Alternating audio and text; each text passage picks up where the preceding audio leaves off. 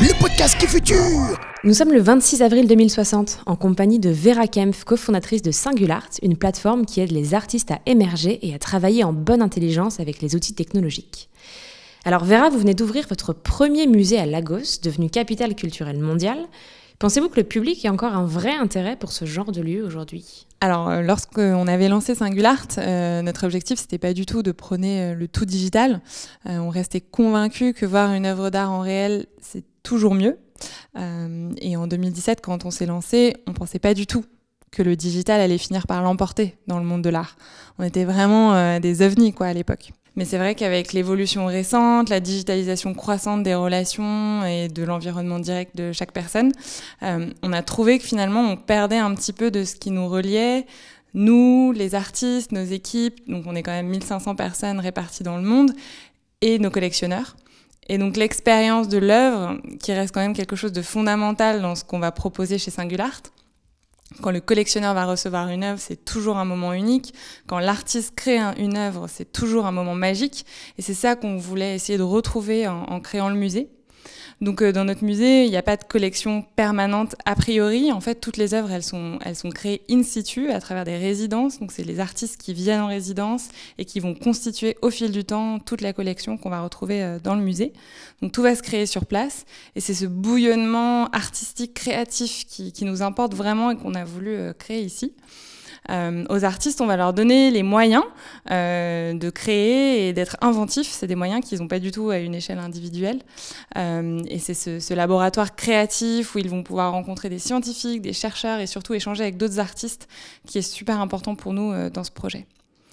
Euh, en fait, en tant qu'acteur majeur du marché de l'art aujourd'hui, euh, on pense qu'on avait un vrai rôle à jouer dans la promotion de l'art dans la société pour le rendre accessible, parce que pour nous, ça a toujours été très important de dire qu'avec de l'art, ben, on vit mieux, et que les artistes, ce sont des acteurs majeurs de notre société contemporaine. Euh, et donc pour nous, avoir un musée, c'était un petit peu comme en son temps, quand les maisons de vente, elles, elles laissaient ouvert leur salon pour qu'on puisse voir les œuvres avant euh, les ventes. Pour nous, c'était important de promouvoir les artistes et de voir euh, le lieu de création. Euh, donc, on a un lieu physique, donc c'est vraiment un lieu de promotion dans la ville la plus importante du monde. Donc aujourd'hui, euh, quand même, Lagos, c'est 100 millions d'habitants. Et c'est vraiment notre souci de rendre accessible ce que nous faisons à un maximum de personnes qui nous a poussé vraiment à digitaliser la visite du musée. Mais au départ, on voulait à tout prix créer un lieu physique. Et donc le numérique, c'est vraiment un moyen et ça n'a jamais été une fin en soi. Bienvenue en 2060. Et est-ce que faire revenir les utilisateurs dans les musées n'est pas finalement la continuité de ce que vous faisiez au début de Singulart ah, Effectivement, on peut le voir comme ça, puisque notre métier, au fond, ça a toujours été de créer un coup de cœur entre une œuvre et un collectionneur, un amateur d'art. Euh, et on s'est toujours posé la question de comment y arriver le mieux possible. Donc quand vous arriviez sur Singulart dans les années 2020, euh, en quelques dizaines de secondes, on était capable de vous proposer des œuvres que vous avez le plus de chances d'aimer euh, parce que on, analysait des datas, on analysait votre profil à travers les réseaux sociaux, vos interactions sur Instagram, sur Pinterest. Vous pouviez aussi répondre à un mini questionnaire en arrivant sur la plateforme. Euh, donc tout ça nous permettait d'avoir une sélection ultra personnalisée. Et finalement, euh, dans les musées aujourd'hui, on, s'appuie aussi sur de la data pour sélectionner les artistes qui vont exposer et qui vont proposer leurs œuvres et ainsi, on espère bien sûr créer plein de, coups de cœur.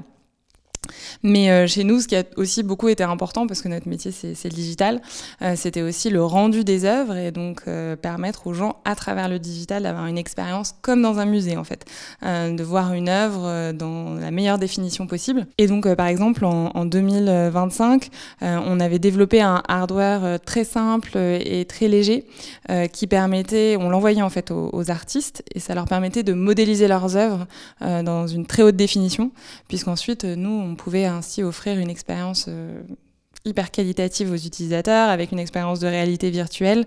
Et on pouvait par exemple voir les sculptures en 3D euh, sous toutes les coutures sur le site. Et ça c'était génial pour euh, faciliter le coup de cœur.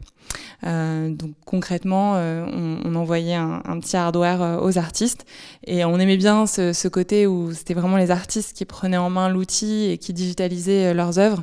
Parce que notre mission c'est vraiment empower artists, ça a toujours été ça. Et le fait de les rendre totalement autonomes dans la digitalisation de leurs œuvres, ça nous permettait de faire un grand pas en avant dans cette mission et de l'incarner de mieux en mieux. Et alors, vous venez de parler de Empower Artist. De quoi est-ce qu'il s'agissait vraiment à l'époque et est-ce que c'est encore euh, l'une de vos missions aujourd'hui? Bien sûr. C'est vraiment euh, ce qui nous a réunis en tant que cofondateurs. C'est ce qui euh, a permis d'avoir des salariés hyper impliqués depuis le début qui ont vraiment à cœur d'Empower Artist. mais bien entendu, la notion et ce qu'on fait, ce qu'on met derrière a, bien entendu évolué puisque en 2025-2030, Empower Artist c'était d'abord outiller les artistes pour favoriser euh, leur autonomie au niveau du digital. Euh, parce qu'à l'époque, euh, si on se souvient, le marché, il était très international par essence, puisque c'est toujours très simple de comprendre une œuvre d'art. On n'a pas besoin de parler la langue de l'artiste pour la comprendre. En revanche, il était très compliqué pour un artiste en fait d'aller démarcher des galeries dans d'autres pays et donc d'accéder à une carrière internationale. Et on se rendait compte que sur les 2500 artistes qu'on avait à peu près en, 2019-2020, euh, ils étaient en moyenne représentés par trois galeries et la plupart du temps dans un seul pays. Donc l'international, ça n'existait pas du tout. Donc pour nous, Empower Artists, c'était d'abord les envoyer euh, à l'international. Il euh, faut se rappeler que au début du siècle, les artistes étaient très peu à l'aise avec les technologies digitales. C'est effectivement beaucoup moins le cas aujourd'hui. Euh, ils voulaient se concentrer sur leur art, ils avaient besoin de quelqu'un pour les promouvoir. Euh, je fais toujours le parallèle. Euh, au 19e siècle, on avait les marchands d'art comme Vollard, euh, Théo Van Gogh. Puis ensuite, il y a eu les galeries. Le problème, c'est que les galeries, elles reposaient euh, début des années 2000 sur un modèle, un business model très peu rentable et sur un ROI sur des années, puisqu'il y avait des galeries qui faisaient 70% de leur chiffre d'affaires sur des foires et pas du tout dans le day-to-day -day business, dans leur boutique. Donc elles investissaient dans un artiste dont elles espéraient voir la cote progresser dix ans plus tard. Donc c'était assez compliqué. Et nous, ce qu'on voulait faire, c'est proposer aux artistes un nouveau canal de vente adapté euh, au monde contemporain tel qu'il était euh, dans les années 2020. Donc bien sûr, au fur et à mesure, la mission, elle s'est élargie et s'est étendue vers d'autres outils, euh, vers des formations avec des appuis qu'on leur propose pour présenter leur travail. notre objectif, c'est toujours d'éviter de rendre les artistes dépendants et de toujours leur laisser une grande marge de liberté dans, dans ce qu'on va leur proposer. Et c'est vraiment cette mission-là qui guide toute l'équipe dans le choix des programmes, dans les actions. Euh, et ensuite, ben, en fonction des enjeux contemporains, on, adapte euh, notre offre. Bienvenue en 2060. Donc votre idée, c'est vraiment de donner plus de visibilité aux artistes et de leur donner les moyens de cette visibilité.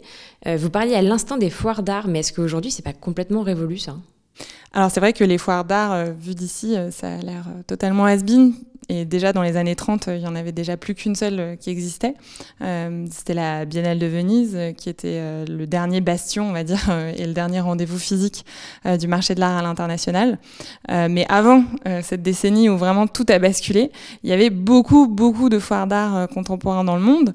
on avait fait l'exercice, je crois, et on en comptait 300 par an dans les années 2017-2019, quand on a, on a lancé Singular Art. donc ça montrait bien la nécessité pour les collectionneurs d'avoir accès à un maximum d'œuvres dans un seul endroit euh, et être sûr aussi que tous les artistes avaient été sélectionnés, puisque les galeries qui étaient dans les foires avaient elles-mêmes été sélectionnées par le comité de sélection et avaient sélectionné les artistes.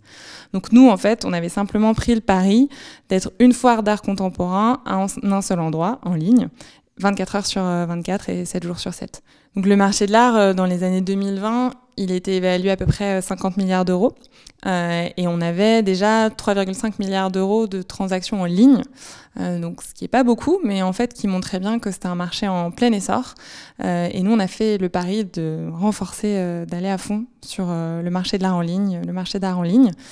Et en fait, on a fait le bon pari puisque avec l'urgence écologique, aujourd'hui, prendre l'avion pour se déplacer lors d'une foire, ça paraît complètement impossible. Et donc, il y a peu de gens qui pouvaient encore se payer le luxe d'aller faire les foires en physique. Et puis, euh, la réalité virtuelle, c'est sûr, euh, a permis euh, de visiter le studio d'un artiste de manière hyper réaliste. donc, ça a fait évoluer les pratiques aussi, à la fois de consommation du marché de l'art et aussi juste de nos, de nos déplacements. Donc, je pense qu'en fait, on est arrivé vraiment au bon moment. Et est-ce que les pratiques ont aussi évolué dans tout ce qui concernait le repérage des artistes? Alors oui, nécessairement. on vient de parler de la fin des foires d'art en physique. et donc forcément, on a dû trouver aussi d'autres moyens d'aller découvrir des artistes. Les réseaux sociaux, c'est sûr, beaucoup aidé à ce qu'on puisse repérer en amont les futurs Matisse dans des zones comme les Andes ou même en Afrique où finalement il y avait peu de lieux d'exposition et où il était difficile de repérer les artistes vraiment dans le monde physique. Donc euh, les réseaux sociaux, c'était une mine d'or. Et forcément, euh, le besoin d'être représenté et ce qu'attendaient de nous les artistes, ça a aussi beaucoup évolué avec l'évolution euh, des technologies, euh, puisqu'au départ, c'est évident que notre premier levier d'action pour remplir notre mission de Empower Artist, c'était d'aider les artistes à vendre. Jusqu'alors, c'était vraiment le second marché qui donnait le là euh, sur le marché de l'art, puisqu'en fait, la valeur d'un artiste, elle allait principalement être catalysée lorsque ses œuvres étaient revendues. Donc euh, vraiment, euh, lors des, des, ventes aux enchères, lorsqu'il y avait ce processus de rencontre entre l'offre et la demande, on allait pouvoir fixer la cote de l'artiste. et nous, on pensait qu'il fallait trouver d'autres manières d'adresser le prix vente, notamment pour aider les artistes à fixer le prix de l'œuvre lorsqu'elle est vendue pour la première fois, donc euh, quand elle sortait de leur studio. Euh, et donc là, on, a commencé à regarder la data et à regarder plutôt le potentiel de l'artiste avant même qu'il ait eu une vente sur le second marché, et donc à les aider à fixer euh, plus justement en fait euh, le prix de vente de leurs œuvres sur le premier marché.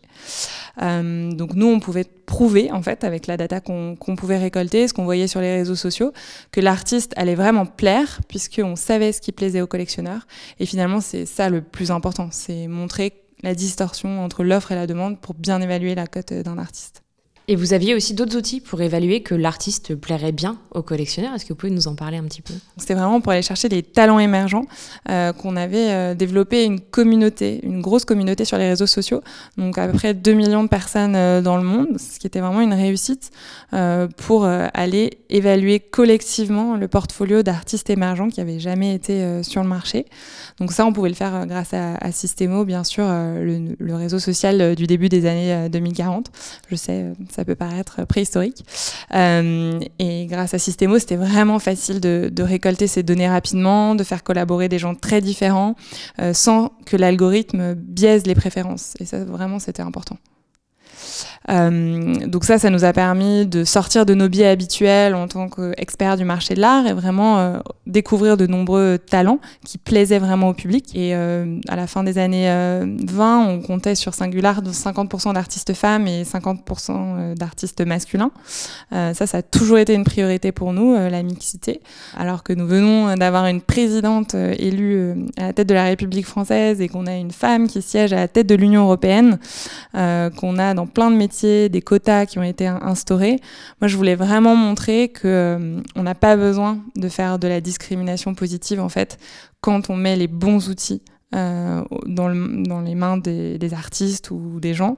Euh, ça permet vraiment de lever les freins psychologiques, sociaux, financiers qui empêchent parfois les femmes de réussir. Bienvenue en 2060. Alors, Vera, on parlait tout à l'heure des musées personnalisés grâce à la réalité virtuelle, euh, mais vous n'étiez pas aussi allé encore plus loin en imaginant des œuvres ultra personnalisées? Oui, alors on peut, euh, si vous voulez, revenir sur cet épisode, euh, puisqu'on se posait effectivement la question d'intégrer une nouvelle offre sur Singulart, donc dans les années 2040. Euh, on avait en tête, on s'était dit qu'on pouvait faire réaliser des œuvres ultra personnalisées en fonction de la personnalité du collectionneur par des robots et surtout via l'intelligence artificielle puisque ben, notre métier c'était vraiment de prédire les goûts, donc euh, on avait collecté plein de data, c'était facile pour nous euh, euh, de comprendre ce qui allait plaire aux collectionneurs et de présenter euh, les œuvres qui, allaient, qui avaient le plus de chances de leur plaire. C'était finalement notre avantage compétitif, c'était le cœur de notre métier, euh, et donc on s'était dit qu'avec toutes ces informations, ben, un robot pouvait très facilement faire euh, l'œuvre d'art de vos rêves. Euh, mais bien sûr, euh, quand on va parler d'intelligence artificielle, on a plein de questions éthiques qui vont se poser. Euh, et euh, moi, je suis convaincue que le progrès, ça représente une vraie chance pour l'humanité. Euh, mais quand on possède la technologie innovante, il faut aussi poser les règles de son utilisation et se poser les questions éthiques. Donc ça a été un très grand débat dans notre équipe, euh, puisque bah, bien sûr on a, des gens euh, avec des angles de vue très différents, une équipe multiculturelle de 25 nationalités, des bureaux sur trois continents. Donc c'était une, vraie question, euh, oui, éthique et puis philosophique pour la boîte. Et on s'est dit que finalement, ça remettait un petit peu en question la valeur même de l'art on s'était vraiment demandé qu'est-ce que c'était l'art euh, s'il n'était pas créé par des êtres humains qui ressentent des émotions et qui ont envie de les transmettre. Et donc c'est finalement en arrivant à cette conclusion euh, qu'on a décidé d'abandonner euh, ce projet. Alors je, laisse nos auditeurs se faire leur propre opinion sur, sur cette question. mais en tout cas, ce qui est sûr, c'est que vous avez su rendre l'art plus accessible, notamment en baissant certains de vos coûts. Comment est-ce que vous avez fait? Notre première réaction, en fait, euh, pour réduire les coûts, ça a été de s'attaquer aux coûts de transport. Alors, quand on est une boîte aussi internationale que Singulart, euh, effectivement, le transport, c'est un vrai enjeu, euh, c'est un vrai coût, puisqu'on a toujours fait 90% de nos ventes en cross-border et que déjà en 2019, le transport, euh, ça pesait 10% euh, de nos coûts, euh, puisque ben, déjà en 2019, le transport pesait pour 10% dans nos coûts, et ça du fait de notre expansion internationale. Donc ça c'est génial de pouvoir faire faire des kilomètres à des œuvres d'art, hein, de pouvoir se faire rencontrer une œuvre et un, collectionneur qui habite à des kilomètres. c'est forcément moins polluant que de faire déplacer toute une foire, mais ça représente des coûts et même une forte empreinte écologique. depuis le début, hein, chez Singular, euh, on fait 90% de nos ventes euh, en cross-border. Donc ça depuis le début été une vraie problématique. On était, on était quand même assez dépendant euh, des problématiques logistiques, des prestataires logistiques. C'est ce qui nous a conduit en fait à aller vers le drone écolo pour livrer les œuvres parce qu'au final on s'est rendu compte que ça nous aidait aussi à réduire le coût et donc le coût des œuvres et rendre l'art plus accessible. C'était aussi une priorité, on va dire, pour nos équipes et puis par rapport à la philosophie du monde contemporain euh, qui se préoccupait de l'avenir de la planète, euh, on devait réfléchir à une solution pour garantir la durabilité de notre business. Euh, donc il y avait pas mal d'entreprises dans les années 2049-2050 qui avaient déjà commencé à s'équiper. mais l'investissement, c'était vraiment colossal. Donc pas du tout comme aujourd'hui où chacun a un drone pour lui, pour son propre, sa propre utilisation. nous, on a fait le choix d'investir énormément à l'époque euh, dans les drones écologiques pour sécuriser l'avenir. Et on est vraiment super content de l'avoir fait parce qu'effectivement, comme vous le disiez, ça permet de réduire les coûts, ça réduit l'empreinte écologique et euh, ça permet à l'art d'être beaucoup plus accessible. Bienvenue en 2060. Et alors, on le disait en début d'interview, Lagos est le nouveau centre culturel. C'est intéressant de voir comment l'art et sa diffusion ont évolué au fil des décennies. Quel regard est-ce que vous portez sur ces changements? Bah, si on prend euh, l'exemple de notre musée, euh, il regroupe 150 euh, nationalités. On a des artistes qui explorent absolument toutes les formes d'art. et ce qui est intéressant pour moi dans tous les changements, c'est de voir comment enfin euh, l'art est vraiment reconnu comme un bien social. Euh, quand on a euh, aujourd'hui un grand programme européen qui favorise les cours d'art pendant toute la scolarité, ben, ça c'est génial. que les artistes soient systématiquement associés aux grands projets de construction publique, ben, c'est incroyable pour pouvoir mettre plus d'art dans l'espace public. Donc je suis vraiment très positivement, je porte un regard très positif sur tous ces changements. De notre côté, on a cherché à améliorer euh, la, situation financière des artistes, qui était très précaire euh, encore euh, au début du siècle.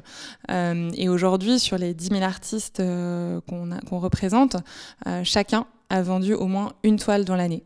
Euh, par ailleurs, nous, euh, c'était un combat euh, très important pour nous sur le second marché, donc sur la revente des œuvres d'art. on a réussi avec du lobbying et puis juste avec nos pratiques à faire accepter ce qu'on appelle le droit de suite pour toutes les ventes et dans tous les pays. Rapidement, le droit de suite, c'est la possibilité pour les artistes ou leurs ayants droit d'avoir un pourcentage de la vente sur le second marché qui leur est reversé donc, euh, quand euh, leur œuvre est revendue, peut-être 5 fois, 10 fois, ils vont pouvoir toucher 7% de la vente de ces œuvres-là. Donc ça, c'est quelque chose qui existait dans très peu de pays, qui était très peu appliqué. Et on est très fiers d'avoir permis aux artistes d'avoir ce, complément de, revenus garanti sur, sur toute leur vie et pour leur descendance. et c'est vrai que la blockchain, pour ça, ça a été un formidable outil pour permettre l'application du droit de suite, puisqu'on pouvait tracer beaucoup plus facilement toutes les ventes des œuvres d'art à la suite.